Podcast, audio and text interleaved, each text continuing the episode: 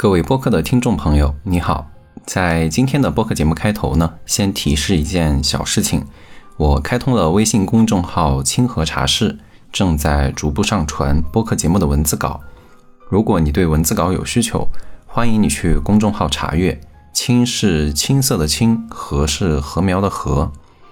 七月将近结束，我的岗位调整终于办完了。因为职级的原因，流程比较长，拖了半个多月才走完。两周前，我搬到新部门，过去三年的管理工作也告一段落，我又重新回到了专业领域，重新回到了业务调研、梳理产品架构、画原型、写需求文档的日常工作当中，感觉还挺好。虽然几年前我一直也在做这些工作，但是现在在做一点都不觉得枯燥乏味。嗯，因为视角跟之前完全不一样了。这一次呢，我更加关注业务的目标与战略、业务的价值链与关键活动、组织架构、工作流程等偏宏观的话题。当然，我也在跟进具体的需求。宏观视角牵引着具体的实践，具体的实践又反过来修正宏观上的一些认知。这样的思考会让我觉得工作还挺有趣的。新部门的情况也比较特殊吧，在我来之前，只有一位出街的产品经理，先给他起个名字叫小曼。产品经理只有一位，但是研发却有十几位，小曼就根本忙不过来。上周我让小曼列了一下手头的产品工作，她写了一个清单，有两个业务需求正在做方案的设计，还有六个业务需求在后面排队，需求方天天催，她感觉压力很大。我心想，行胜于言，讲一堆道理不如上手开干，我便从她手上接走了两个着急的需求。小曼开心了，可能有一分钟吧，但是转念想到需求清单还是很长啊，都是很重要、很着急的事情，便问我那该怎么办呢？冗长的需求清单，有限的资源与精力，怎么办呢？我的答案就是做好优先级管理。在产品经理、项目经理等很多的岗位上，优先级管理都是一个经常被提及的话题，也总是让人特别头疼。今天我来讲一讲这个话题，希望对你有一些启发与帮助。在进入正题之前，我得先提一点：如果你觉得优先级管理对于你来说很难，你做的不太好，一点都不用焦虑，因为优先级管理本来就特别难。以企业为例子啊，企业的经营目标是什么？战略聚焦在哪里？先做什么？后做什么？其实也是优先级管理。很多企业在经营中失去了焦点，在自己不擅长的或者没有太多价值的领域去浪费了很多资源，最后做得越来越不好，就是优先级没有管好。那么多特别聪明的企业老板都做不好这件事情，那我们作为一个小小的产品经理，完全不必要太焦虑。先把心态放平，我再提一个很关键的问题：你有没有思考过，为什么需要做优先级管理呢？我认真想过这个问题，我觉得优先级管理的本质是有限的资源和有挑战的目标之间的矛盾。道理特别简单，如果时间、人力、财力等资源无穷无尽，那就不需要优先级管理了，怎么做都行。其次，如果没有目标，或者说目标躺着就能完成，那也不需要优先级管理。正因为我们经常要用有限的资源去达成非常非常有挑战的目标。所以时时刻刻都需要做优先级管理。从整个人生的视角来看，每个人的时间也是有限的，要做到事业有成，又要兼顾爱情、亲情、友情，就很有挑战，就需要做优先级管理，也是一个道理。在具体的工作里面，产品经理的时间精力也很有限，要做到每一个需求都处理得非常完善，甚至超出每一个需求方的预期，也不太可能，也需要做优先级的管理。啰嗦了两段话，那接下来进入正题。关于优先级管理，我今天谈四个大的部分。第一部分，产品的优先级管理主要做哪些工作？第二部分，优先级管理经常遇到哪些困难？第三部分，有什么思路或者解决的办法？第四部分，额外再谈两点有关的感悟。第一部分，产品经理工作当中，优先级管理主要做哪些工作？简单来说吧，有设定优先级和维护优先级两个工作。很多人会给产品经理提需求，包括直接的用户，还有相关的协作的部门，例如说产品运营、商务、售前等等。当然还有领导，甚至还有研发。有时候呢，需求比较明确，例如调整一个表单的字段，或者对流程的某一些环节做一些精简等等。但有时候就比较模糊，例如数据不够丰富，操作不够便捷。这时候产品经理就需要去做一些详细的调研。总之呢，会有一些需求过来，产品经理就需要把这些需求汇总到一个待处理的清单里，也就是经常说的 backlog。这时候呢，我们就需要给每个需求去设定一个优先级，以指导我们去分配有限的资源，满足这些需求。通常我们会给需求设定类似于 P 零、P 一、P 二这样的优先级，P 就是英文单词 priority，也就是优先级的首字母，数字越小呢，代表优先级越高。这里就有一个小小的误区了，有的人认为啊，优先级高就等于他很着急，就等于我先做。在我看来，不是优先级高，代表他需要得到更多的资源，达到更好的效果，不只是在时间上优先去处理。我就遇到过有的产品经理对于高优先级的需求，只是在时间上先排先做，但没有投入额外的精力，做出来的效果跟低优先级的需求一个样，这样就不对。我个人的经验是啊，高优先级的需求不仅要先做，而且标准要更高，用更好的资源。例如说，对于高优先级的需求，我要求给我派出更优秀的设计师和研发，这是资源分配。我自己上午脑子更清楚，那我就把上午的时间用来处理高优先级的需求，这也是一种资源分配。当然，反过来说，对于低优先级的需求，也可以稍微放低一些标准，不然哪有额外的精力投给高优先级的需求呢？设定好优先级之后啊，我们还会遇到优先级的变更，这时候就要做一些维护的工作。例如，业务方领导换了，关注点也变了，那原来提过来的那些需求优先级可能就会被降低。又或者说，国家推出了一些政策，或者修订了什么法律，或者发生了社会的热点事件，导致原来的一些低优先级的需求可能也会被提上来。例如说，网络暴力造成了非常严重的一些社会舆论事件，那可能我们就会把隐私、账号保护等等相关的一些原来可能比较低优先级的需求把它提上来。这里就需要注意，产品经理要特别关注自己的需求清单，不要只顾着埋头做需求，被动的等待别人来告知自己优先级变了。产品经理要勤于与各个利益相关方沟通，敏锐地洞察客户与市场的变化，更加灵活地维护需求的优先级，帮助团队更加有效地投入资源。要说取舍，也就是做什么不做什么。我们在实际工作中经常没有这个权利，尤其是初阶的产品经理。但是如果把它换成先后，也就是优先级，我们真的可以参与或者决定。至少在我自己个人的时间精力分配上，我是可以去定优先级、去动态调整的。需求来了，设定优先级；已经有的需求，动态的维护好优先级。通过优先级去指导自己的时间和精力的分配，帮助团队更加合理的投入资源，在有限资源的条件下达成更好的效果。这就是优先级管理的工作。说起来好像也不太复杂。但是好像也挺复杂。其实经济学就是有限资源的分配的问题。嗯，那为什么优先级管理这么难呢？接下来我们进入第二部分，讲一讲优先级管理工作的难点。还是分两部分来讲吧。首先讲一讲设定优先级的困难。需求提了过来，需求方说：“我这个需求与公司的战略高度相关，关系到部门的考核。”消费者声音，也就是 VOC，经常提及，那它肯定是一个高优先级的需求，这本身没什么问题哈，他说的很有道理。但是如果产品经理的需求方不止一方，有好几个部门，或者一个部门里面有好几条业务线，我呢是他们攻线的产业部门，那就有问题了。经常是每个来提需求的人都会说自己的需求呢是高优先级的需求。如果我们不去讨价还价，直接答应他们，全都定成最高优先级，虽然是省力了，但是就会导致优先级管理形同虚设，全都是最高优先级。我称之为优先级膨胀，跟通货膨胀是一个道理。给每个人发一张一个亿的钞票啊，不会实际上让每个人变成亿万富翁；给每个需求都定成 P 零，也不会实际上让每个需求都如期的高质量的交付。因为很简单，背后的资源是有限的。其实大家都明白这个道理，懂这个问题，但是都装作看不见。这也是职场上一个很有意思的现象啊！知道有问题，但是没办法，我也解不了，那我就装没看见。需求方把每个需求都定成高优先级，是他们不靠谱吗？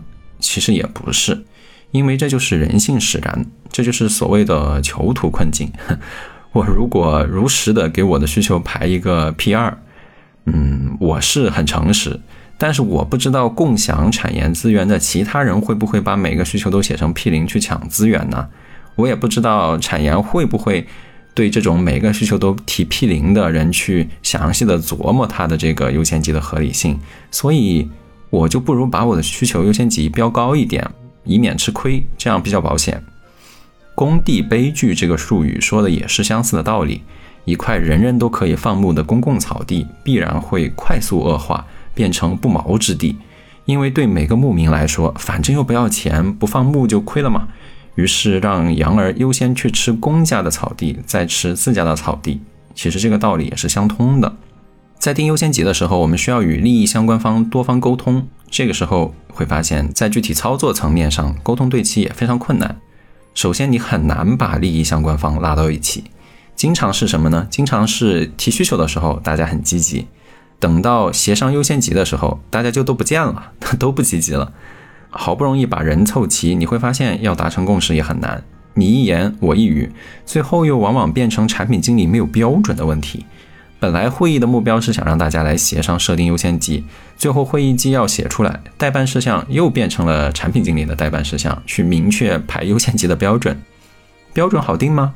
其实很好定，无非是选几个维度，例如与战略相不相关、影响业务或者用户的范围、影响多大程度等等。给这几个维度打个分、加个权、求个和什么之类的，嗯，但是就算是我有标准，计算出一个结果，不还得告诉大家，然后让大家达成一致？如果有异议，还是要沟通，还是要开会啊？其实，多个需求方之间协商好优先级，本质上是这多个需求方的共同上级需要去解决的问题，不是产品经理制定一个优先级评估标准就能解决的问题。也就是说啊，这个优先级的标准应该是需求方自己内部来定，不是产品经理来定。如果需求方横跨的业务单元太宽了，共同的上级要找到类似 CEO 这样的高层角色，他因为时间精力有限，战略一层一层下拆到具体任务也过于复杂，他没有办法去决策具体的需求的优先级。他也没有授权给别人，那问题确实就抛给了我们产品经理，也没毛病啊。你们产品经理不老是说自己是未来的 CEO 吗？对吧？让你们来定也合理。现在很多大的互联网公司在招产品经理的时候，经常说要善于去处理模糊问题、复杂问题，其实就跟我上面讲的情况相关。公司定了三个战略目标，十个部门共同承接。每个部门里又有三层汇报关系，一层一层往下拆目标，到具体的工作事项上，最终可能有一百个提业务需求的人，有三百个需求，边界很模糊。业务与组织上的复杂性与模糊性，最后映射到产品经理身上，就是需求清单的复杂性、优先级的模糊性，就是很难为每个需求设定一个合理的、有效的优先级。总结来说，设定一个各方共识的。真正有区分度的，能够指导产研团队资源投入的优先级非常之困难。背后的本质在于业务与组织的复杂度与模糊性。当然，再深究可能又来自于市场和用户的复杂多变。其次，再讲一讲维护优先级的困难吧。首当其冲就是优先级根本就没有人维护，经常是在设定优先级的时候，大家讨价还价，热情洋溢，等到优先级设定完了，就完全没有人管了。工作里面，我们其实也经常遇到这种情况，所谓的雷声大雨点小。一个事情启动的时候，锣鼓喧天，鞭炮齐鸣，红旗招展，人山人海；执行的过程当中，却没有人去耐心的做运营维护。我几年前做产品工作的时候，就有一个习惯，经常会把需求清单拿出来看一看，有没有之前记下来的低优先级的需求，因为时过境迁，此时此刻要高优先级去处理。有没有正在进行中的高优先级的需求？需求方已经开始把它放到一边冷落下去了。对于优先级的动态维护，是我之前讲过的产品经理的良心活儿。工作里面其实有很多这样的良心活儿，就是做不做没人看得到，靠考核根本也考核不到，只能靠自驱，靠自己的理想主义与坚持。可能这就是维护优先级很困难的难点所在吧。知道优先级需要动态维护，在具体实操的过程当中也会比较难，主要难在获取信息。市场用户在发生快速的变化，而且分化的越来越复杂。就拿喝水这个简单的例子来说啊，十年前出去一趟，路上口渴就买一瓶矿泉水。现在呢，街头巷尾到处都是奶茶店，便利店里面的冷藏柜里也有很多很多不同的饮料，千奇百怪，体现的就是用户需求的快速变化和差异化。环境的快速变化，用户需求的快速变化，体现到公司内部就是战略、组织的变化、需求的变化、优先级的变化。产品经理经常遇到这种情况，需求提的时候呢，火急火燎，做到一半儿又不着急了，上了线发现需求方人没了，再过段时间发现整个部门都没了。我们开玩笑说，这就是典型的渣男需求。所谓的信誓旦旦、不思其反、反是不思亦焉哉？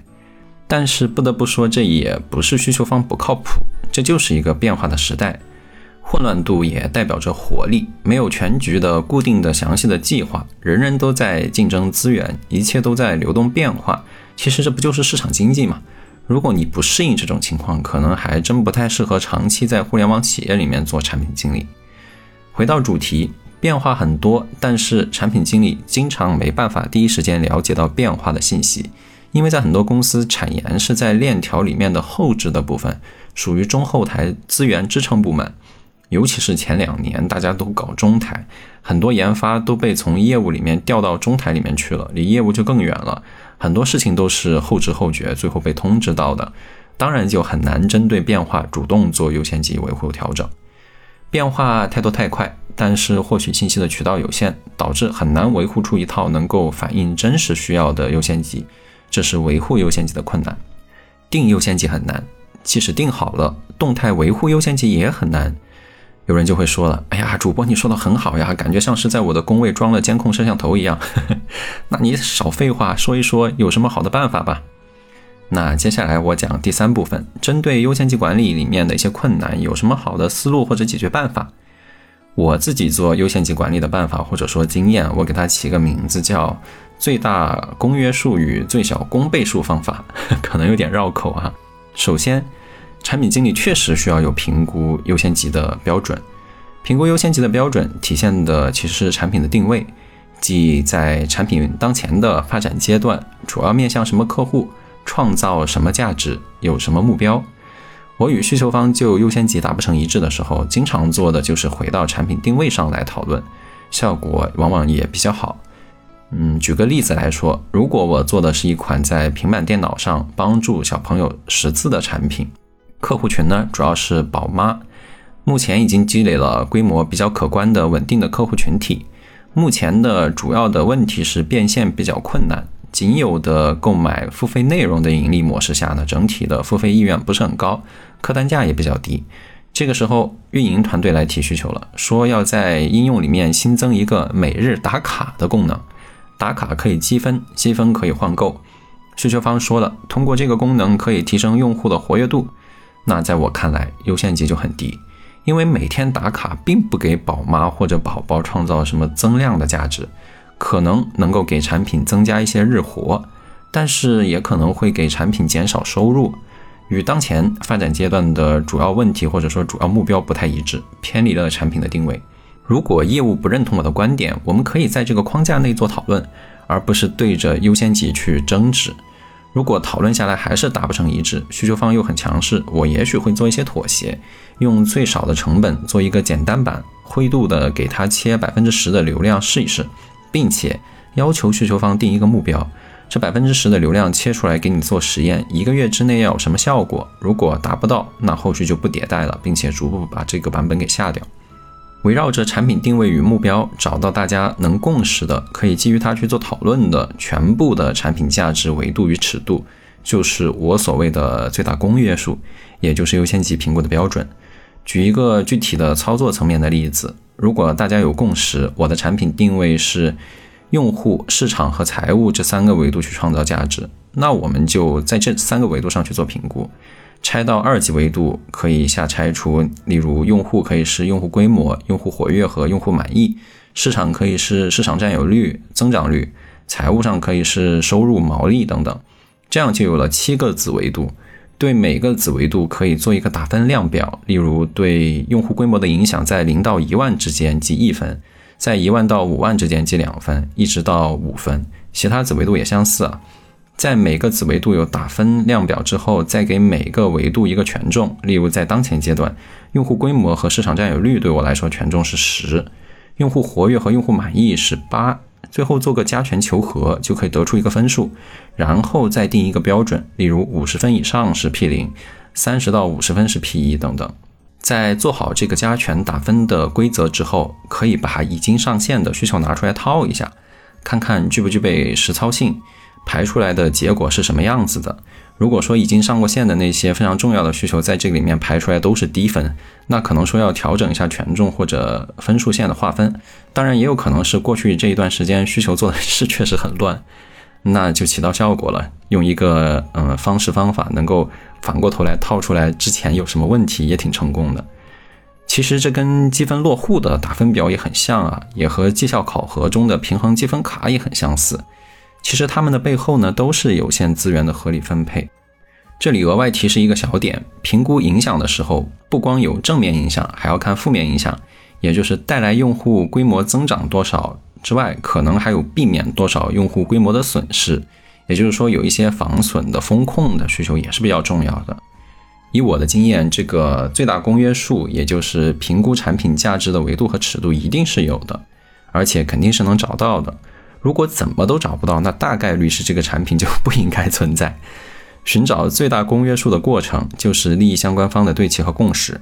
前一段时间，我和一位 To B 的产品的产品总监交流，他说他今年做了一件非常重要的事情啊，就是在公司的管理会议上，让 CEO 当着所有的高管明确了自己产品的定位，面向的是 B 端客户的效率，而不是公司内部的管理。开完会之后呢，他就对自己的产品做了全流程的买点，并且在产品里开放了吐槽的功能。通过数字化的流程效率的监控，再结合用户的反馈，来为所有的需求排列顺序。评估维度上权重最高的是给客户提升了多少效率，以及客户吐槽的集中程度。至于说公司内部管理的一些运营目标，例如说支持哪一些客户的规则的落地，权重就不高了。逐步的，这个产品就变成了真正面向客户的产品，而不是被内部运营所左右的产品。这是一个非常生动的寻找最大公约数的案例，能找到，能把它表达出来，能实操落地去指导优先级管理，改变资源投入的方式，就会慢慢的产生显著的效果。我部门的产品经理小曼就没有这样的经验或者说方法，那毕竟小曼才刚工作一年的时间。他觉得对方的优先级不高呢，就总说对方的业务规模不大等等，等于跑到对方的领域里面去否定对方。那同时呢，他又很担心对方生气，于是小声小气、唯唯诺诺的。其实业务做得怎么样，我建议产品经理不要去妄加评判。我总跟他们说，不管你是成熟业务还是创新业务，大业务还是小业务，都是公司的财富，我们都一视同仁。我们产品经理关注的是我们的产品定位与我们的产品定位相符，能够在我们的价值维度和尺度里面打高分，那我们就心甘情愿的给它定成高优先级，跟谁来提需求没有关系。如果对我们的产品定位、价值维度与尺度有意见，也没关系，可以叫上你们的业务方的领导和我们产品的领导来做讨论，我们之间不用做无谓的争执。这就是最大公约数的作用，把它找出来讲清楚，就能省掉我们很多很多无谓的争论，产品经理说话的底气也会更足一些。再说说最小公倍数，在有了标准、运用标准去定出优先级之后，还是存在各种优先级的冲突。这个时候呢，要善于拔高站位，找共识。我前面也讲过，产研团队经常会遇到多方的需求，多方需求到一起竞争资源，产生冲突，就需要去解决。有可能呢，大家的需求就是同等重要，都是 P 零级别的需求，但是确实人不够，时间不够，咋办呢？我遇到很多产品经理，就是把两个需求方叫到一起来，让他们两方协商。这个办法本身没什么问题啊，多方协商达成妥协与共识。但是在实操层面上，经常就陷入一些误区，导致协商陷入僵局。什么误区呢？我称之为零和博弈的误区。产品经理呢，抱着今天你俩一定要有一个躺着出去的态度，挑起争端，然后隔岸观火，让业务自己争论，搞得事情很僵。在这种情况下，我认为产品经理要有所作为，要去寻找多方的最小公倍数。具体来说，就是往上靠，把两方业务的具体的需求，包括自己的产品的定位。汇总到一起，一层一层往上找，总归能把这几件事情放到同一个大的图景里吧。找到最高处，无非也就是公司的使命愿景呗。但是这个有点太虚了，它不能直接指导我们具体的工作，所以找那个最小的公倍数，不是最大的公倍数。例如，你们的需求是不是都在同一个重点项目里啊？不在一个项目里，是不是在事业部的同一个战略目标的范围之内呢？那不在一个事业部的重点战略目标范围之内，再往上找找，是不是在公司的同一个战略范围之内呢？一层一层往上找，总归能找到一个最近的汇合点吧。按道理来说啊，公司里的所有工作事项，要么是自上而下层层拆解出来的，都是在支撑战略；要么是由外而内的，都是在服务客户。它一定有一个来源。在职场上总说要站高一级看问题，如果需求方在操作的层面上争执不休，那产品经理就得站出来，来帮助他们往上拔一拔，去寻找最小公倍数。我有一位产品经理朋友给我讲过一个例子，他当时面对优先级冲突，其中一个需求是给 B 端的商家提供定向发放优惠的功能，另一方呢需求是要给 B 端的商家提供私域的会员管理的能力，需求的优先级都很高。但是呢，资源存在冲突，两方都觉得很重要。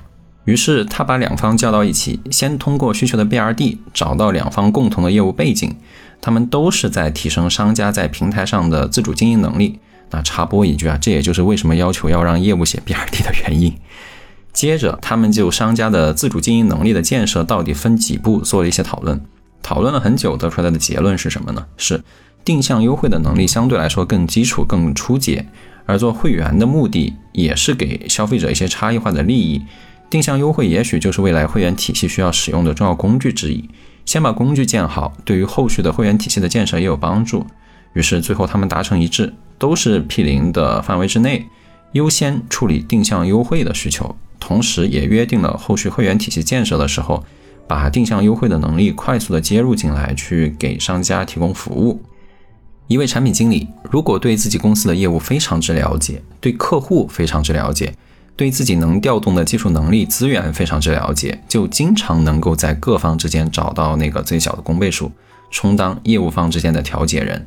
时间长了，这个产品经理就变成了各方的好帮手与顾问，大家都很愿意找这个产品经理去探讨。那产品经理能获取到的信息也越来越全面及时。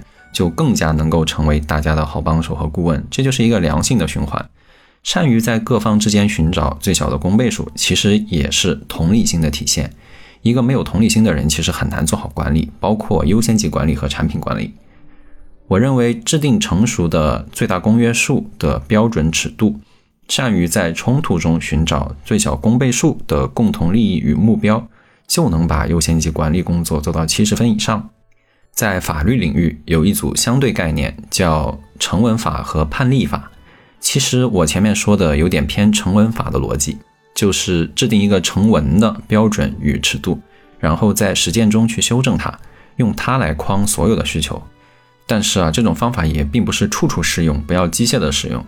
在实际工作当中，我觉得还可以结合一些判例，就是积累一些优先级评估与变更，或者说冲突处理的例子。应用所谓的 STAR 原则，就是在什么情况下有什么优先级冲突的问题，后来是怎么协商的，基于什么样子的道理，最后把优先级拍下来，得出一个大家皆大欢喜的结论。有一些人对于复杂的评估量表很抗拒，又很难去让他们接受这种复杂的量表，那我们就可以给他们讲一些案例，触类旁通，启发一下他，来告诉他类似的事情优先级会怎么定，是什么道理，也能解决一些很难解决的问题。上面讲了很多方法层面的东西，我还想补充强调一点，其实跳出来看，嗯，利益相关方关心的根本就不是优先级，大家关注的都是结果，具体来说是产品上线的时间、产品的质量和最终达成的效果。我们产品经理啊，不要特别执着于优先级本身，把鸡毛当令箭，把手段当目的。在有的组织里面，资源很匮乏，需求又很多，供需的本质矛盾不能解决，经常演变成执行层面的同事在优先级上面相互打架，无休无止。因为资源不够，所以做出来的东西又不好。因为做出来的东西又不好，业务方觉得反正做出来不好，就不如多做点，做得快一点，优先级各个提成批零，这样导致资源更难分配，效果变得更差，最后所有人都不高兴。这对于我来说就是一种死亡循环。作为产品经理，可能没有权利去解决本质的供需失衡的问题，又不能去招人来增加供给，也不能砍掉边缘业务去减少需求。那我们能做什么事情来打破这种死循环呢？我觉得唯一能做的就是提升供给的质量。如果产品经理的能力足够强，产出来的个个都是精品，都是苹果发布会上的 One More Thing，让大家觉得非常值得等待，就很有希望能够跳出这个死亡循环。但是这很难，嗯，就因为它很难，产品经理值得努力去尝试尝试。说来说去，解决优先级管理的难题，我们不谈产品之外的公司管理问题哈，例如战略方向清不清晰、组织分工明不明确、资源配比合不合理等。只谈偏微观层面上的问题的话，主要的方法还就是我讲的定好标准，所谓的最大公约数。寻找各方共同利益与目标，所谓的最小公倍数，最终能达成一个妥协。第四部分，我想再说一说由此引申出来的我最近的一些体会。其实这也是我比较想说的，我比较啰啰嗦嗦的，愿意讲的都是我自己的一些体会。首先讲一讲模糊性，优先级很难管理，其中一个非常重要的原因就在于很多事情真的非常非常之模糊，甚至说非常的混乱。我们很多初级的产品经理非常喜欢确定性的结论，这件事做还是不做？这件事到底什么优先级？都得别人给自己一个确定的结论。如果没有确定的结论，就感觉无从下手，甚至各种抱怨。其实啊，反过头来看，如果凡事都非常清楚，士农工商各干一行，什么都命定定好了，没有模糊地带，那也就意味着没有机会。很简单的道理啊，如果每个需求都排了一个非常精确的序号，那就没有人来跟我讨论优先级了。那我怎么能够了解业务呢？模糊性给人很大的挑战，但是也给人留了动脑子的空间。凡事都要别人给自己一个明确结论，就是主动把自己降格成了工具人。我不建议这么做。不论环境有多恶劣，例如说事事都讲不清楚，别人还恐吓自己不要提问等等，产品经理同学们都不要害怕。我们还是要有自己的专业态度与专业判断，唯唯诺诺、害怕永远不会受人尊敬。勇敢直面模糊性，勇敢发出自己的声音，才会赢得别人的尊重。其次呢，再讲一讲自主性或者说自由。我们有很多人都抱怨哈，没有自由，没法去发挥自己的自主性。我有一个感悟，就是自由有代价。很多人想要自主自由，其实是叶公好龙。一旦他看到自由自主的真面目的时候，又会躲回到受支配的温室里去。很多人都觉得不想打工啊，不能做自己想做的有价值的事情。但是真出去做自己的事情，跑关系、走流程、看人脸色、管人管事管钱，各种利益冲突，搞得自己很累的时候，又觉得还不如打工呢。我记得我以前读高中的时候啊，总觉得哎呀，上了大学就自由了。想几点睡就几点睡，上不上课也没人管，通宵追剧打游戏就是我想要的自由生活。但是真正到了大学里面，疯玩了一两年，发现自己很迷茫，不知道自己想要什么。到了要毕业的时候，升学还是就业呀？如果就业，找什么工作呢？去哪个城市呢？哪一个问题都想不清楚，甚至就会开始想，干嘛不直接包分配呀？其实这就是想要回到被支配的温室里去。自由就意味着自己时时刻刻要动脑子，做选择、做取舍，要运用自己有限的资源与精力，在复杂的、变幻莫测的环境里求生存与发展。其实这时候也需要做优先级管理，怎么办呢？我觉得也得想清楚自己的定位，自己到底想要什么，自己想要成为什么样子的人。我的体会就是，当搞明白自己想要什么之后，所有的问题都会迎刃而解。这一期播客节目有点长，逻辑也没那么严密，很感谢你能收听到这里。如果觉得有帮助，可以点击赞赏，给主播的创作加速哦。就在我录制这一期播客的时候窗外正哗哗的下着大雨台风给北京送来了充足的雨水大雨之下全城的公园都闭门谢客了以避免出现安全事故。北京离台风中心很远所以没有狂风。如果正在收听节目的你正在台风过境风雨交加一定要注意安全。感谢你收听我的播客节目我们下期再会。